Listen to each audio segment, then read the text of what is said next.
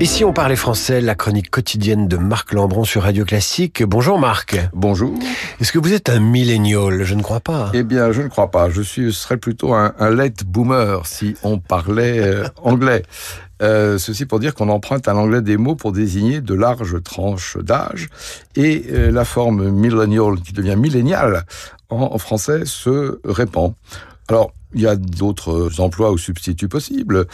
Maurice Genevoix, par exemple, parlait de ceux de 14 pour sa génération des tranchées. Il n'y en a plus beaucoup. Hein. Euh, il n'y en a plus beaucoup, mais on peut parler de mots génération. Génération de 27 en Espagne, euh, avec Lorca, Alberti, la génération perdue des écrivains euh, comme Scott Fitzgerald ou Hemingway. On peut dire, par exemple, enfant du numérique à la place de, de, de millennial.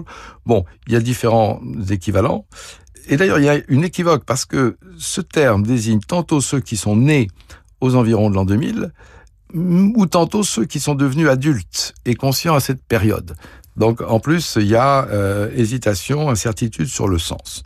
Donc revenons à nos bonnes vieilles générations. Génération 2000, génération 1990, etc. Mitterrand, etc. Génération Mitterrand, ça, ça a encore marché. Si vous le dites, euh, dire ou ne pas dire, c'est l'ouvrage dont vous tirez ces chroniques, Marc Lambron, et c'est paru aux éditions Philippe.